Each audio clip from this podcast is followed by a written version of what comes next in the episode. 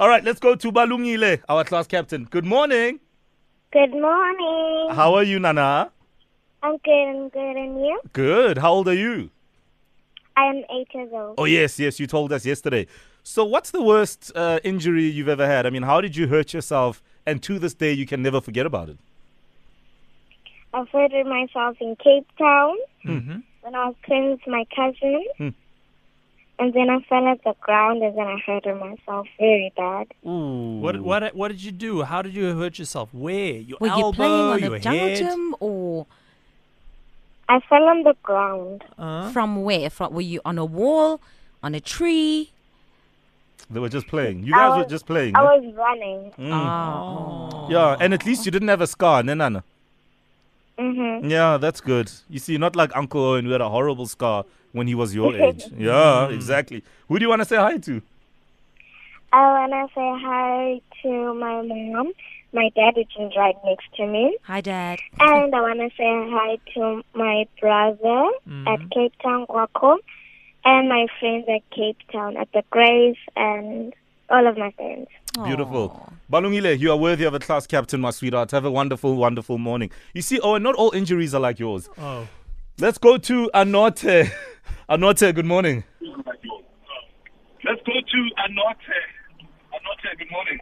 Good, good morning. Good morning, Anote. Please tell mommy or daddy to turn off the volume of their radio. Are you good? Yes, yes, thank you. How old are you and what school do you go to? I am five years old, and I go to Port Natal with my sister and Oh, you melt my heart. Have you ever injured yourself or, or hurt yourself and, and, and what happened? I hurt myself at school. I was playing to a jungle gym, and then I fell. Oh, that is the oh my worst. Oh. goodness. Did, did you get a scar or anything? No, Okay, good.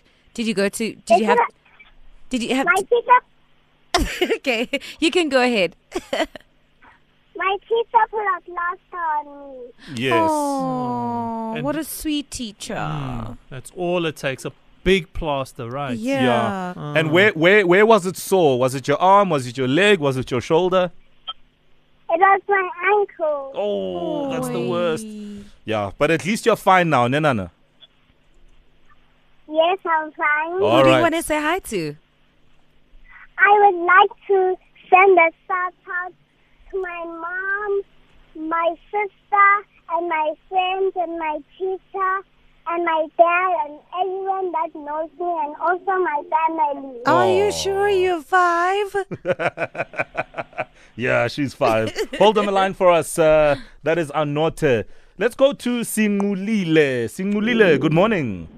Good morning, Uncle Mo. Good morning, Auntie Pearl, and good morning, Uncle Owen. Good Hello. morning. It sounds like you had some fantastic breakfast this morning, right?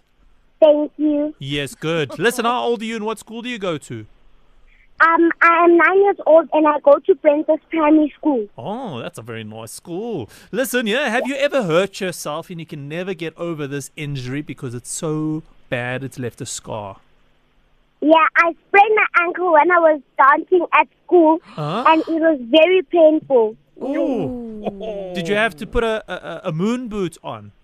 Yes, I had to use crutches and a moon boot. Oh my goodness. How long were you out of action for? Sorry, How long were you out of action? um, uh, two to three days. Oh, And what was everyone at school saying? They were like, "Oh, sorry, Sinku, you're gonna be fine soon." Oh, and and you're fine now, ne?